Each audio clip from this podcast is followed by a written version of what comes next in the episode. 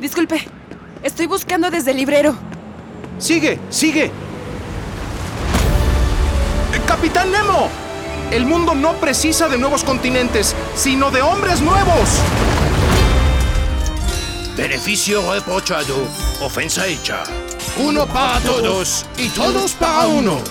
La bravura siempre es respetada, incluso en un enemigo. Sigue, ale, ale. Gracias, D'Artagnan. Nada era del individuo, a no ser unos cuantos centímetros cúbicos dentro de su cráneo. El gran hermano es la concreción de que el partido se presenta al mundo. Su función es actuar como punta de mira para todo. Sigue ahora que puedes.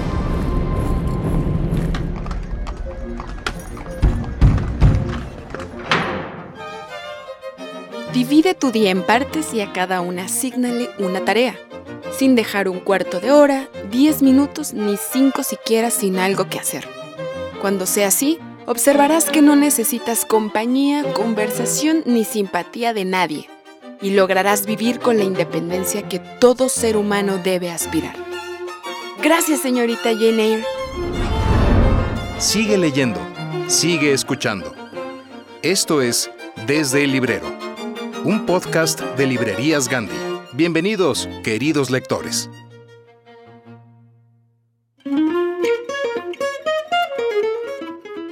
Hola queridos lectores, ¿cómo están? Yo soy Yara. Me da mucho gusto darles la bienvenida al capítulo 81 de Desde el Librero. Vamos a platicar con Benito Taibo, este gran autor mexicano que tiene gran sentido del humor, originalidad, creatividad y humildad. Y es, por supuesto, una delicia platicar con él. Y le pedimos a José Luis Trueba que se aventara esa buena charla con Benito para que nos detalle sobre su última novela llamada Cuatro Veranos, publicada en Planeta de Libros. Le dedicamos también el escucha para leer. Vamos a escuchar una dramatización que hicimos de su novela y además vamos a ver cuáles son los avisos clasificados provenientes de las obras de Benito. Les traemos por supuesto además horrores de redactores, de qué va el número de febrero de la revista Lemas y culturales para que tengan opciones y cinco consejos para romper con el bloqueo lector. Esperamos que sea de su agrado este programa que hemos editado y comenzamos.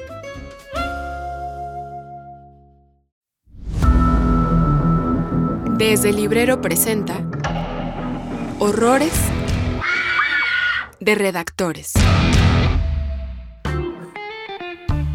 Hola, ¿cómo están queridos amigos de Desde el Librero?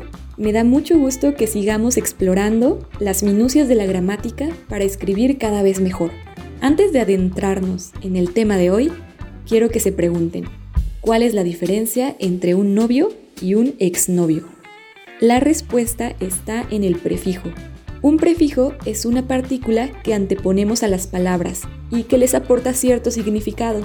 De esta forma se convierten en palabras derivadas. Por ejemplo, en el caso de exnovio, el prefijo ex significa fuera de, que es el lugar de nuestra vida al que mandamos a todos los novios que ya no lo son. Muchos de los prefijos de la lengua española provienen del latín y del griego. Ahora mismo podemos recordar algunos de ellos. El prefijo a significa privación y puede formar palabras como anormal. Anti quiere decir oposición, como ocurre en la palabra antigripal.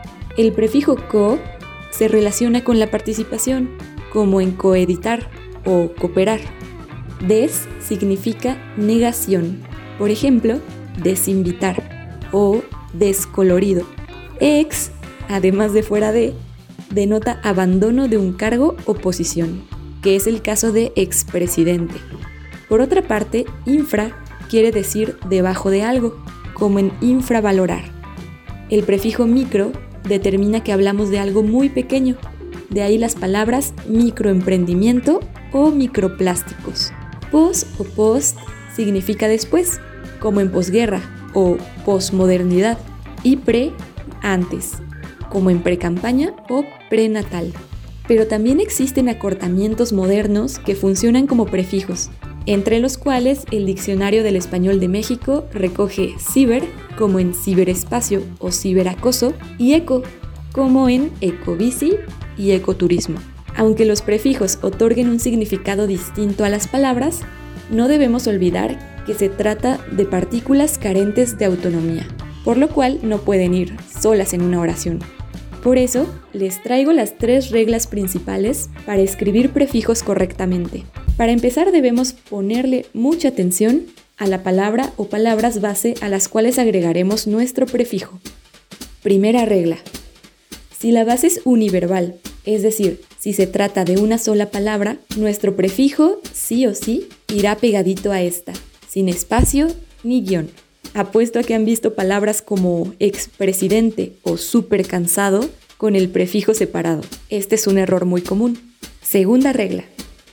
Si la base empieza con mayúscula, es decir, si se trata de un nombre propio o una sigla, separaremos el prefijo ahora sí mediante un guion, como en pro-Obama o anti-ONU. Tercera y última regla. Solo si la base es pluriverbal, es decir, si se trata de un grupo de palabras que funcionan con un solo sentido, utilizaremos el prefijo separado. Por ejemplo, pro derechos humanos o ex Miss Universo. Entonces, amigos de Desde Librero, para recapitular, una partícula pequeñita puede cambiar el significado de lo que decimos. Los prefijos, por lo tanto, deben usarse con sabiduría. Y sobre todo, no hay que separarlos de la palabra base a menos que sea un caso excepcional como los que escuchamos. Les mando un abrazo y nos vemos pronto con más horrores de redactores. Estos son los avisos clasificados de Librerías Gandhi. Busca y encuentra lo que necesitas. Gandhi, siempre al servicio de la comunidad literaria. Llegamos a este podcast con una serie de anuncios que pueden cambiarte la vida así que presta mucha atención a estos anuncios clasificados. ¿Estás en busca de una gran aventura? Ven a vivirla en el Centro Recreativo Persona Normal, donde la imaginación y la diversión son lo más importante. Pero cuidado, puedes encontrarte con gigantescos felinos, vampiros, personajes míticos, monstruos marinos y hasta seres de otros planetas. No te quedes sin vivir esta gran experiencia y comunícate ahora con Sebastián. Se venden cajas misteriosas que convierten lo ordinario en extraordinario. Adentro podrás encontrar mariposas disecadas, huevos de dinosaurios, el mapa de una isla misteriosa, una pluma de pájaro dodó o simplemente cuadernos verdes y piedras. Ven por una de tus cajas misteriosas y no olvides hacer con su contenido lo que quieras. Atentamente, el tío Paco. ¿Buscas olvidar a una persona? Si esta pregunta te resonó, entonces te recomendamos nuestro antídoto para el olvido, perfecto para olvidar viejos amores, soñar con las posibilidades de tiempos venideros y salvar las buenas memorias. Nuestros ingredientes secretos son poesías, faros que alumbran en la cotidianidad y felicidad. Para más información, pregunta por Benito Taibo y no olvides pasar inadvertido. Prepara tus vacaciones de verano en nuestra agencia de viajes Cuatro Veranos. Somos expertos en darte la mejor experiencia en el mar, con la mejor compañía para hacer amigos e incluso encontrar el amor además de grandes momentos de calidad para disfrutar de la poesía, el cine y la comida. No te quedes sin este viaje de autoexploración y reserva tus vacaciones para los próximos cuatro veranos. Si te interesa uno o más de estos servicios, visita nuestra librería ogandi.com.mx. Ahí encontrarás lo que buscas. Regresamos a la programación habitual.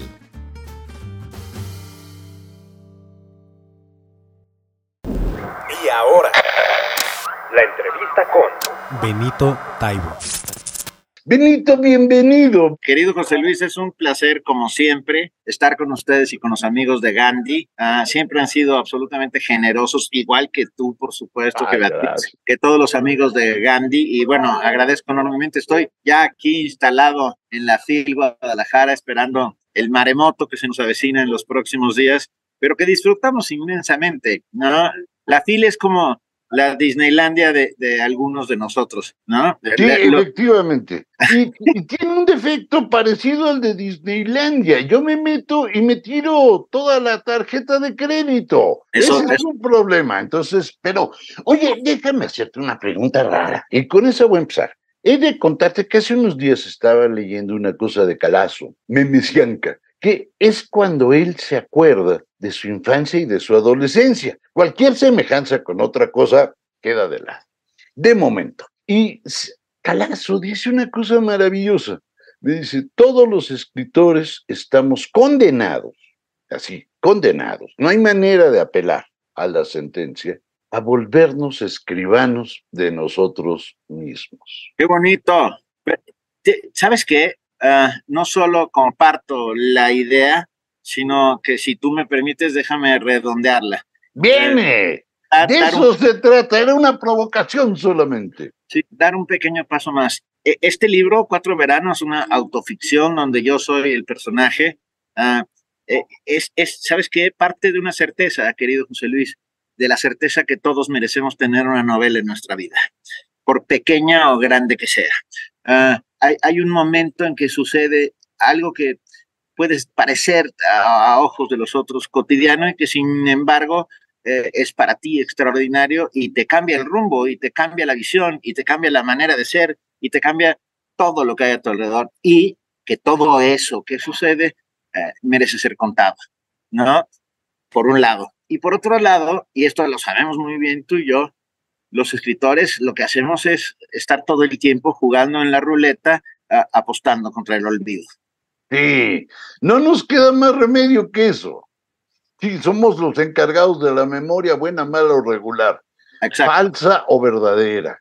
Falsa o verdadera, porque la memoria es... Bueno, la memoria es esa malísima mujer que te engaña todo el tiempo, ¿no? que te dice una cosa que, que, fue de otra, de otra forma, que no fue, pero afortunadamente existe la literatura para venir a embellecer esa mentira, porque lo que somos también somos unos mentirosos. Ah, por supuesto, patológicos. Patológicos. De esos, la literatura es una enorme, gran mentira que se convierte en verdad en cuanto otros ojos se posan sobre las letras que tú pusiste en el papel. Claro, eso es un hecho absoluto. Ahora, a mí hay dos cosas que me gustaron y quiero hablar de tu novela al revés. Perdón que lo haga al revés, pero pues cada quien, cada quien hace lo que puede. Pues digamos que la novela de Benito son, digamos, tres viajes exteriores y un viaje interno por decirlo de alguna manera más o menos facilona. Los viajes exteriores, si mal no recuerdo, son uno a Baja California. Yo le voy a, voy a, dar las edades de Benito porque no me cuesta ningún trabajo. Como es de mi camada, pues es re fácil atinarle a los años. Cuando tiene 16 se va a Baja California, cuando tiene 17 lo mandan a Estados Unidos y cuando tiene 18 lo mandan a Asturias. Eso de Asturias me encantó. Julio Patán lo dice muy bonito en una reseña que hace de tu libro, que dice que es la nave nodriza de donde vienen todos ustedes. lo dice maravillosamente. Me gusta la idea, me gusta, vamos. Empecemos con este, con el último viaje, este viaje interior, este viaje de la soledad tuya e de Imelda, guardados en su casa, quién sabe cuántos años, digo, no, ahí ya depende de, la voluntad de cada quien, no, no, no, no quisiera precisar años porque son, son, son años muy locos. Ese viaje interior, mi duda es, encontrarse solo y caminar con el capitán Ahab, por poner un solo ejemplo de los que ahí pasan, es como reconciliarte, no, no, es como mirar al joven que eres con mucho cariño, pero con un dejo de burla muy chistoso, perdón. Es que si no nos burlamos de nosotros mismos, no tendremos derecho a burlarnos de los demás, ¿no, José Luis? Claro, por supuesto. Hay que verse a uno mismo en ese espejo que, que te traduce, ese espejo que te, que te muestra las mejores y las peores partes de ti mismo. Y mira, no llegué mucho más lejos, pero yo estaba también habitado por monstruos y fantasmas que, que tal vez no aparecen tanto en la novela, pero que, que estaban ahí, que estuvieron presentes y que, y que casi me cuestan la vida más de una vez.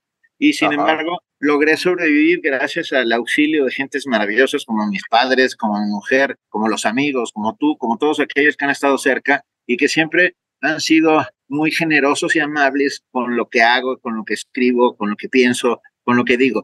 Sigo, es algo que sí me queda claro, es que sigo siendo el mismo que tenía 16 años, pensando que el mundo tiene que ser cambiado, por mucho o muy poco, pero que tiene que ser cambiado y que todos tenemos que meterle una manita para que eso suceda, empezando con el que pone nuestros calcetines, con tu librero, que tu librero es una joya. si vieras mi librero, te, te, daba un infarto, querido. No, no, yo no puedo ver. Si no están en orden, caigo en crisis. Cada quien tiene manías. Bueno. Sí, sí, por supuesto. Y estamos, estamos hechos de eso, de manías, de recuerdos, de cine, de comidas, de libros, de amores perdidos, de amores encontrados, de, momentos en los que eh, la justicia, por mínima que sea, se cierne en, un momento determinado y, hace que sucedan cosas esplendorosas, ¿no? Esto que acabas de decir es el mejor resumen de cuatro vidas. El cine, la comida, la poesía, y el derecho a la vida. Ya con eso ya les contamos todo. Yo, el que quiera buscar otra cosa, bueno, podrá encontrarse un caco mixtre, pero de resto ya está más o menos resumido. Hablemos de estas cuatro cosas. De verdad, a mí me sorprende eh, eh, tu capacidad de ser cinéfilo. No, no porque yo no me gusta el cine, sino tú resistías lo que sea. O sea, era, era un cinéfilo de trinchera. No,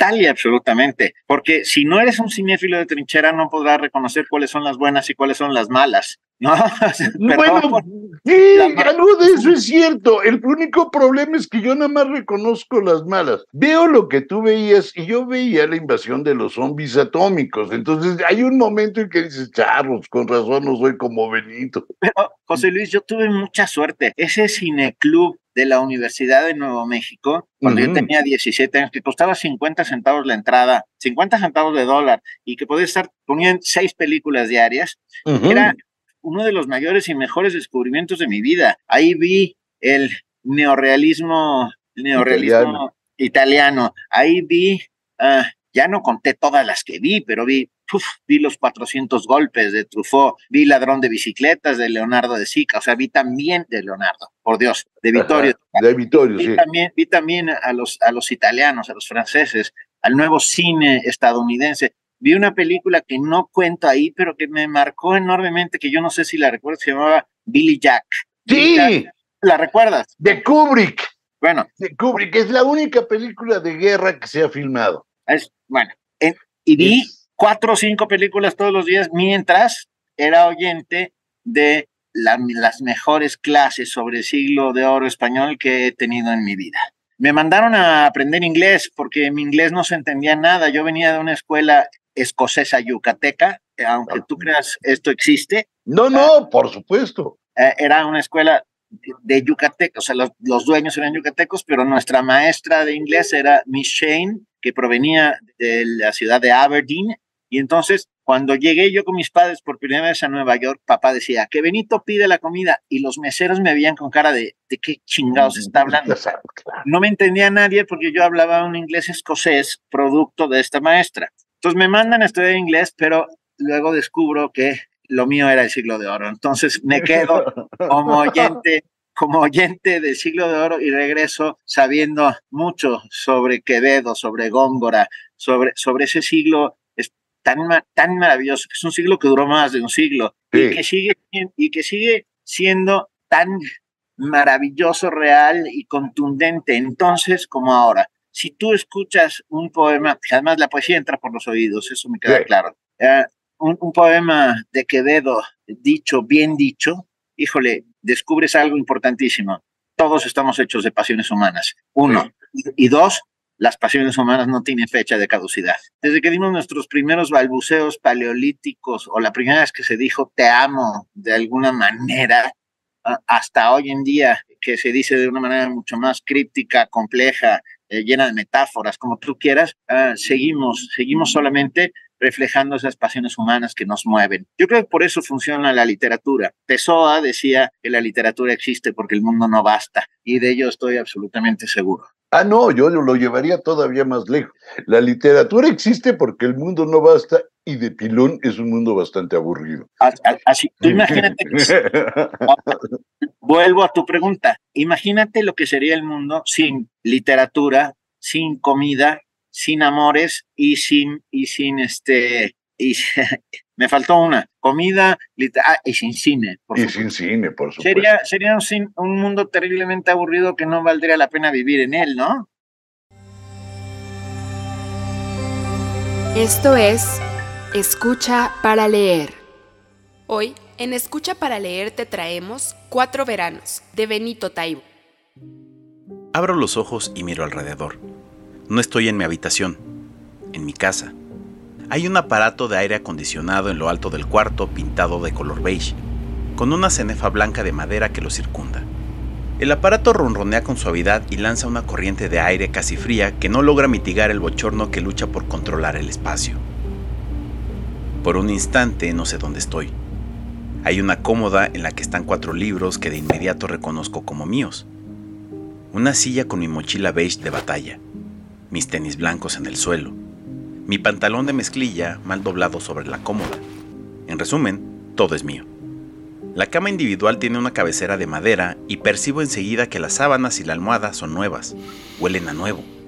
Tienen esa misma aspereza característica de la fábrica que se quita a los pocos días de uso o después de un par de lavadas.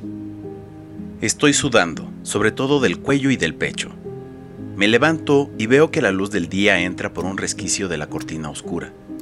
Miro el reloj de pulsera negro Timex con correa de plástico y aparentemente sumergible que está en la mesita de la noche. Las 7, que confío sean de la mañana. La paz. Digo en voz baja. No es una metáfora. Estoy en La Paz, Baja California Sur. Abro la cortina con suavidad y el sol me deslumbra. Allí, frente a mí, en todo su esplendor, está el mar inmensamente azul que veo por segunda vez a los 12 años estuve aquí, con mis padres, otro verano maravilloso donde aprendí a pescar y a comer lo pescado. Cuando leí El viejo y el mar, y lloré ante el esqueleto del enorme pez que, aunque hubiera ganado, había perdido la batalla. Contengo la respiración y dejo que el paisaje me llene los ojos. Un involuntario suspiro sale de mi boca, un suspiro de asombro y de sorpresa. Estoy inmóvil, pero al poco rato abro la ventana y el calor entra como un animal enfurecido arrasando con todo. Sonrío. Así es la vida en los jodidos trópicos. Pienso, y en mi boca sale ese susurro convertido en palabras. La cita original es Such is life in the fucking tropics. Que no sé quién la dijo ni cuándo, pero prefiero mil veces en español, mi idioma. Poco ruido en el malecón que está allí abajo, a mis pies. Pasan un par de autos, una pareja tomada de la mano, ella con una falda de vuelos color turquesa y él con una guayabera, un vendedor de diarios, y luego, más allá, en el horizonte, un barco muy lejos, un barco grande. Puede ser un petrolero. No hay arena donde debería estar la playa. El agua se mueve rítmica y suavemente, y lame el hormigón del malecón que de inmediato se convierte en calle. Es un sueño, algo que, sin duda, soñaría con gusto. Un poco de brisa caliente se me enreda en el pelo. Tengo 16 años y un largo verano por delante. Veo por un solo instante algo en el mar a media bahía. Parece un chorro de agua o espuma lanzada al aire. Fijo la vista. El resplandor del sol pega de lleno sobre el mar, creando reflejos y aparente movimiento. Eso, lo que algunos llaman un espejismo, como los que contó alguna vez Lorenz de Arabia. Momentos después lo vuelvo a ver. Entrecierro los ojos para intentar enfocar. Ya uso lentes, pero están en la mesita de noche. No me los pongo para no perder un instante de lo que observo. Momentos después, un poco más lejos, a la derecha, veo que del agua sobresale una masa gris de grandes proporciones. ¡Una ballena! Grito dentro de mi cabeza. Miro alrededor para ver si hay alguien con quien compartir el portento, pero estoy solo.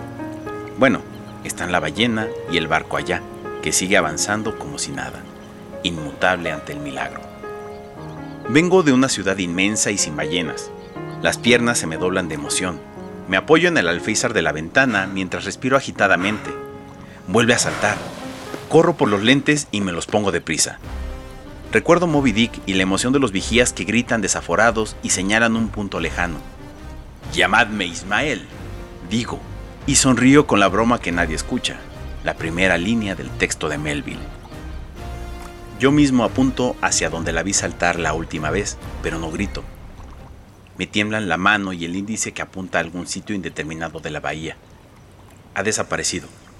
Espero unos minutos en vano.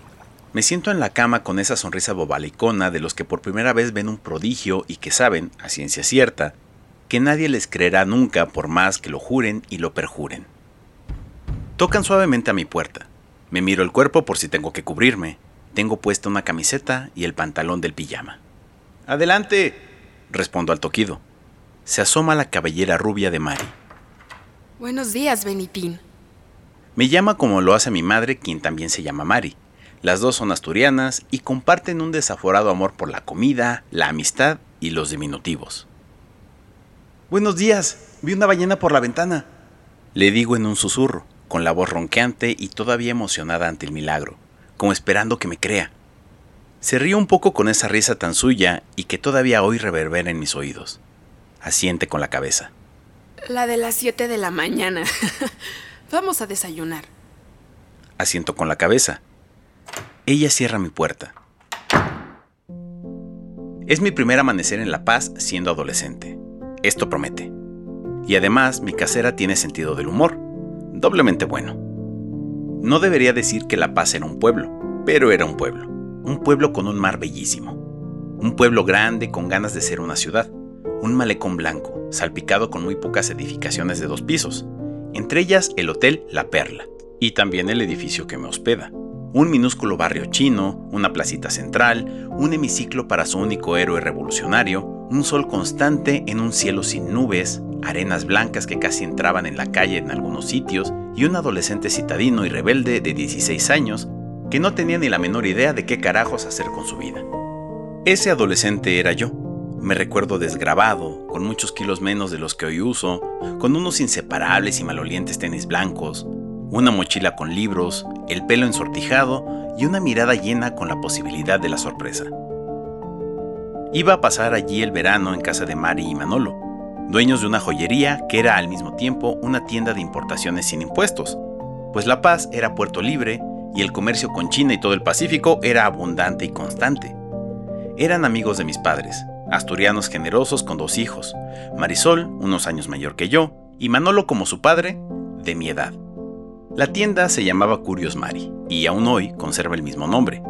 De entrada, el nombre me hizo sonreír porque yo también era una curiosidad, sin duda así que me encontraba en el lugar correcto. La casa estaba encima de la tienda, en una esquina que da al mar. Una curiosidad adolescente dentro de una tienda de curiosidades no sonaba mal. Sonaba a destino manifiesto. Me recogieron en el aeropuerto y al traspasar la puerta del avión, una bofetada de calor húmedo me dejó un instante sin respiración, un calor que no recordaba. Entrecerré los ojos ante el poderoso sol y me dispuse a enfrentar mi destino. Baja California Sur había dejado de ser territorio tan solo dos años antes para convertirse en un estado más de la República Mexicana, y los sudcalifornianos estaban muy orgullosos de ello. Yo había aprendido en la secundaria que México estaba compuesto por 28 estados, dos territorios y un distrito federal. Y ahora tendría que desaprenderlo. 29 estados, un territorio, Quintana Roo, y un distrito federal, pues. A mi nueva familia la conocía muy poco, de alguna multitudinaria y escandalosa fiesta asturiana, con sidra y fabada, y de algún par de comidas en el viaje anterior en la magnífica terraza del Hotel La Perla, también de asturianos. Así que no sabía qué esperar, pero tenía claro que habría comida más que abundante y cariño irrestricto. El cariño de la cofradía de los que tuvieron que dejar su patria y hacerse de una nueva en otro sitio. Y confianza, también confianza. Ella, Mari, rubia y sonriente, me plantó dos besos en cuanto salí de la terminal. Él, más serio y con un puro apagado en la boca, solo me dio un abrazo recio y franco. Estaba en casa. ¿Te gusta el pescado? Preguntó Mari en el coche, con esa voz tan suya, un poco ronca, mientras yo veía el espléndido desierto por la ventana del auto. Nopales, aguaros, órganos, mezquites, arena muy blanca del desierto que en ocasiones se mezclaba con la arena muy blanca de la playa. Mucho, respondí sin dudar. Menos mal, te vas a hartar. Encantado, comeré pescado durante casi todos los días de mi estancia. Bajé del auto frente a la casa con mi mochila en ristre, donde tenía escondidas algunas cajetillas de delicado sin filtro, libros y una libreta, y la maleta pequeña, azul, con mi ropa. Mis padres habían decidido mandarme a este dorado exilio para ver si, de alguna manera, comenzaba a sentar cabeza. Yo era pésimo estudiante, pero buen lector. Solo uno más de todos los adolescentes del mundo que no se encontraban a gusto dentro de su cabeza ni su cuerpo. Yo quería ser escritor, pero no sujetarme a la disciplina que la profesión entrañaba. Demasiadas horas frente a una máquina de escribir cuando en el mundo, a mi alrededor, estaban pasando cosas interesantísimas que seguro me perdería por estar encerrado en una habitación con mis enloquecidos pensamientos. Ya escribía algunos poemas muy malos y muy cursis, y me quedaba claro que, para poder encontrar mi voz, primero tendría que leer las otras muchas voces que estaban allí esperando para sorprenderme. Un escritor es solo un lector que da un salto de fe hacia el vacío, decía mi padre, y cada día lo compruebo más y más. La poesía era una constante en mi casa. A la menor provocación, mis padres soltaban largas parrafadas en voz alta con reverberaciones del siglo de oro, de la generación del 27, de otros poetas nuevos que los sorprendían y a los que admiraban, y eso era un deleite. Los ecos de las voces, viejas y nuevas, vivían en los rincones de mi casa y te asaltaban cuando menos lo esperabas. Si Garcilaso volviera, yo sería su escudero. Qué buen caballero era. Mi traje de marinero se trocaría en guerrera ante el brillar de su acero. Qué buen caballero era. Qué dulce oírle, guerrero, al borde de su estribera. En la mano, mi sombrero. Qué buen caballero era. Decía Rafael Alberti en boca de mi madre, a la distancia, mientras yo me empeñaba en mojar un trozo de pan en los huevos fritos del desayuno. Diría que fui escudero de Garcilaso, sin duda, porque llegar a ser Garcilaso era una tarea titánica y yo estaba demasiado ocupado luchando contra los granos de mi cara y el olor fétido que emanaba en mis pies porque se negaban a salir de los tenis de mis amores. Más, por supuesto, el encandilamiento constante por las chicas que estaban a mi lado y que muy poco caso me hacían, y en las cuales invertía en vano mucho de mi tiempo. Tenía que decidir a qué preparatoria ir y la verdad es que estaba completamente confundido. Así que La Paz, sus cielos y mares azules, su desierto magnífico, los peces que saltarían del agua hasta mi plato, su tranquilidad, deberían, en apariencia, darme un poco de serenidad, senda, rumbo, destino. Pero yo no estaba seguro. Quería fumar, beber, enamorarme lo más rápido posible. Vivir, según yo. Y allí estaba, en La Paz, esperando un rayo que saliera de una nube inexistente e iluminara providencialmente mi camino.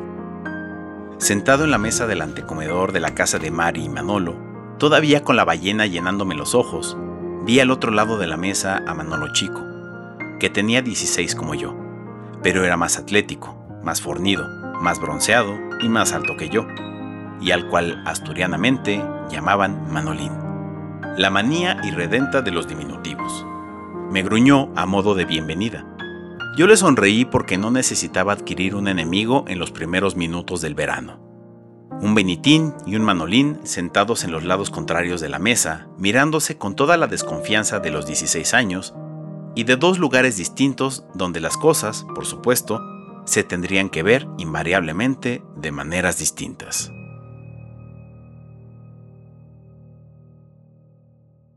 Lemas es la revista oficial de librerías Gandhi, la cual la puedes adquirir en todas nuestras librerías a nivel nacional. No te olvides además que si ese mes se te fue comprar un número o quieres otro ejemplar, puedes ingresar en revistalemas.mx o gandhi.com.mx para adquirir los números anteriores por 25 pesitos.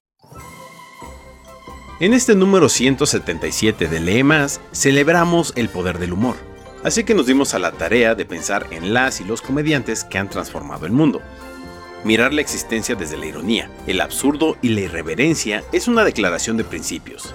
Henry Bergson, escribió que lo cómico solo existe en el plano humano y que incluso cuando una cosa inanimada nos hace reír, ocurre porque lo asociamos con un rasgo nuestro. Nunca somos tan felices o tan lúcidos como cuando experimentamos el humor, y por eso quisimos compartirlo con todos ustedes. En estas páginas, José Luis Trueba Lara nos explica que los griegos se reían de temas totalmente opuestos a los que nos hacen reír ahora, pues lo cómico se convierte en el sello de una época. Jorge Fernández recordó a un genio del humor mexicano, Jorge Ibargüengoitia. Mercedes Alvarado y Mariana Aguilar se propusieron reivindicar a las creadoras que han apostado por la comedia, esas mujeres tan censuradas como celebradas. Así nos encontramos con Mrs. Maisel, Fleabag, The Nanny, Nora Ephron y Fran Lebowitz. Si algo aprendimos en este número es que hay que reírnos incluso del propio fracaso, porque ningún sufrimiento es eterno.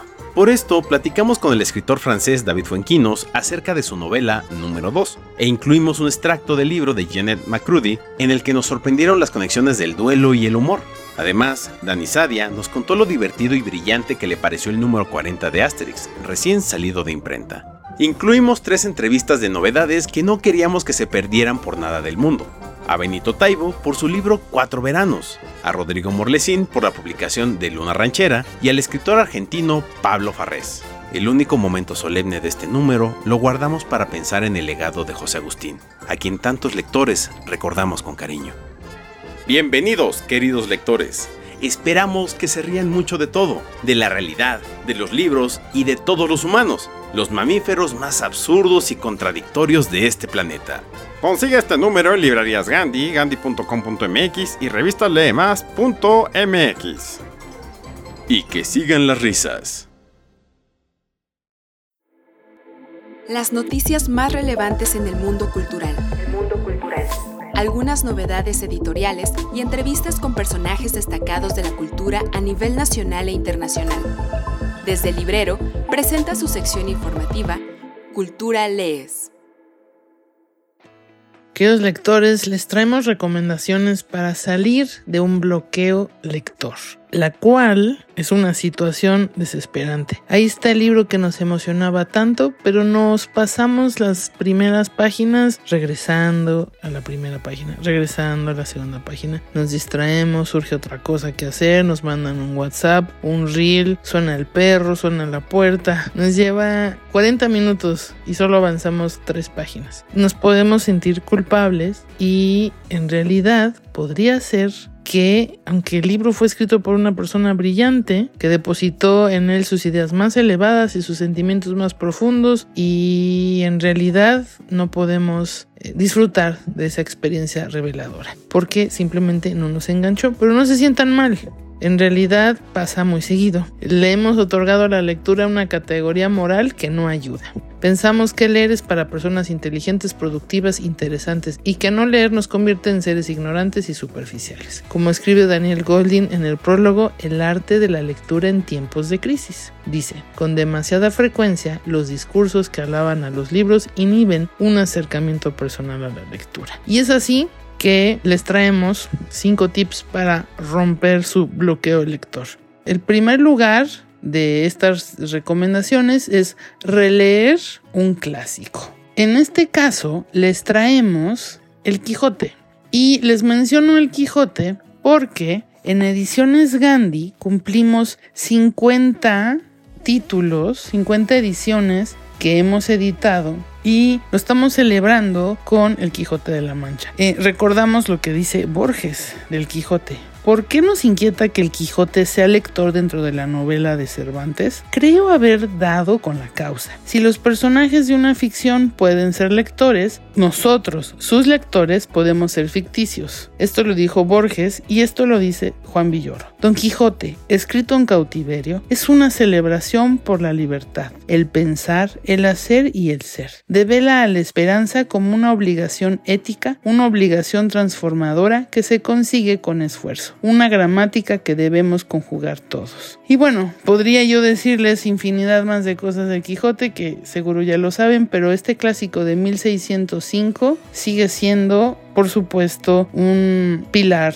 de nuestras lecturas de la literatura universal. Y esa es nuestra primera recomendación y por supuesto la celebración a todos los que editan las portadas y lo, todo el diseño, todo el trabajo eh, tan cuidadoso que hay dentro de Ediciones Gambi. Y Vamos al segundo lugar, a la segunda recomendación, probar con una novedad. Les traemos una super noticia. Hace un par de días, Editorial Planeta comentó en sus redes sobre la inédita e inesperada novela de Gabriel García Márquez, llamada En agosto nos vemos. Sí, él dejó una novela que se trabajó para poder eh, editarla de la mejor manera posible y en el sello de Diana, de Editorial Planeta, es que la lograron publicar. Y esta obra la vamos a tener en marzo, así que conforme tengamos información, con muchísimo gusto vamos a darles la información y podrán comprarla en nuestras librerías. Escuchar audiolibros, ese es el tercer punto de nuestros cinco recomendaciones. Eh, escuchar audiolibros, ya saben, es una gran opción cuando pasamos además mucho tiempo en el transporte transporte es maravilloso para seguir descubriendo historias. Cuarta recomendación, platicar con grandes lectores y platicar también sobre historias que les hayan gustado. Por ejemplo, también en la televisión podemos encontrar eh, adaptaciones de libros que muchas veces a lo mejor nos gusta más la película y muchas veces al revés nos gusta más el libro. La verdad, lo que nos haga regresar a la lectura, eso es importante. Y en cuanto a la televisión, nuestros amigos de TV UNAM nos recomiendan el documental Ciudadano King de, digo, todo lo que se ha escrito también de Martin Luther King es importante y por qué seguimos celebrando su eh, legado. Este documental está en dos partes, es sobre la vida y toda la transformación social que logró Martin Luther King. Este documental se transmitirá el viernes 16 y el 23 de febrero y también lo pueden ver en tv.unam.mx desde cualquier dispositivo móvil, además de por supuesto los canales que desde diferentes proveedores que pueden lograr encontrar. El último punto, la última recomendación es ir al teatro o leer una obra dramática. Y les vamos a recomendar para hacerlo Django con la soga al cuello. Esta es una obra muy interesante que la pueden ver todo febrero y hasta el 2 de marzo en el Teatro Juan Ruiz de Alarcón. Y es una obra muy interesante porque son títeres de mesa, el teatro de sombras, miniaturas, el foley, cinco cámaras y una diversidad de técnicas y objetos se combinan de forma armoniosa para crear teatro y cine artesanal. Esta obra fue escrita y dirigida por Antonio Vega y está coproducida por Piedad Teatro, Sistema de Apoyos a la Creación y Proyectos Culturales y Teatro UNAM. Si quieren saber más, solo les comento de parte del director Antonio Vega que es la historia de un dramaturgo que quiere escribir una obra feliz, pero no puede porque el personaje está tan deprimido que se quiere ahorcar, hasta que un perrito lo interrumpe y ese encuentro provoca una serie de eventos que lo convierten en un western miniatura o pequeña película de aventuras, cuyo hilo conductor es Django luchando contra la depresión. Yo creo que les va a interesar mucho, es muy interesante el planteamiento, el desarrollo, la escenografía y además cuesta 150 pesos la obra de viernes a domingo y 50% de descuento alumnos, maestros, exalumnos e INAPAM. Más información en teatrounam.com.mx. Y ya saben, las universidades son súper importantes, entonces no dejen de visitar su alma mater, entrar a su oferta cultural, siempre hay cine, siempre hay teatro, clubs de lectura, conferencias gratuitas, todas las universidades son súper importantes. Les traemos también, dentro de esa recomendación, en febrero, el sábado 24 a las 9 de la mañana, en el ITAM de Santa Teresa pueden ir al desayuno de posgrados para ver qué hay de oferta y opciones de maestrías y doctorados. Y dentro de otras cosas maravillosas que podemos encontrar en el mes de febrero, aprovechando para los románticos, este San Valentín se puede enamorar de algunas historias como El Señor Número Desconocido de Lynn Painter en ediciones Urano o El Día que dejó de nevar en Alaska de Alice Kellen. Es una edición muy bonita que salió de lujo. Y bueno, un montón más de historias de amor como los nuevos comienzos, la esencia de nuestras almas y la luz de las estrellas. Estas son en ediciones inéditas de Urano. Y ya mi favorita es The Notebook de Nicholas Sparks, que lo tienen editado eh, nuestros amigos de Hachette Libre. Entonces, dentro de títulos que ya a lo mejor ya los tenían en, en su mesa de clásicos, no olviden que también tienen a Pablo Neruda con 20 poemas de amor y una canción desesperada, Ali Hazelwood que ya es un clásico dentro de los enamorados con la teoría del amor, em, y hay un libro de niños precioso que se llama If You Were My Valentine. Entonces, eh, pues tienen ahorita ya varias ofertas y este y lo principal es incentivarlos a que sigan buscando, leyendo, moviéndose y nutriéndose para que no tengan nunca un bloqueo lector. Y si lo tienen, ya saben qué hacer. Amigos, muchísimas gracias por acompañarnos en este programa. Ya este le declaramos el amor a nuestro amigo Benito Taibo y por supuesto tienen toda nuestra oferta cultural que les traemos cada semana en mascultura.mx, nuestros programas en nuestro canal de YouTube, eh, Revista Alemás de Librerías Gandhi y en nuestras redes, por supuesto, arroba Revista Alemás y la meroteca de la Revista Alemás en revistalemás.mx. Gracias por mandarnos sus comentarios al correo correo del cliente arroba gandhi.com.mx o contacto arroba revistalemas.mx. La verdad nos gusta mucho que nos pidan que entrevistemos a ciertos autores. Luego me piden autores que ya entrevistamos, pero pues vamos tratando de hacer el caminito de muchos autores y tratar de repetir poquitos. Pero sí, ya, ya este año creo que vamos a volver a dar la vuelta porque ya son 81 programas con este. Entonces, inevitablemente vamos a repetir algunos. Y pues nada, agradecerle su tiempo. Déjenos sus calificaciones desde la plataforma donde nos escuchan y nos escuchamos escuchamos la próxima semana. Bye.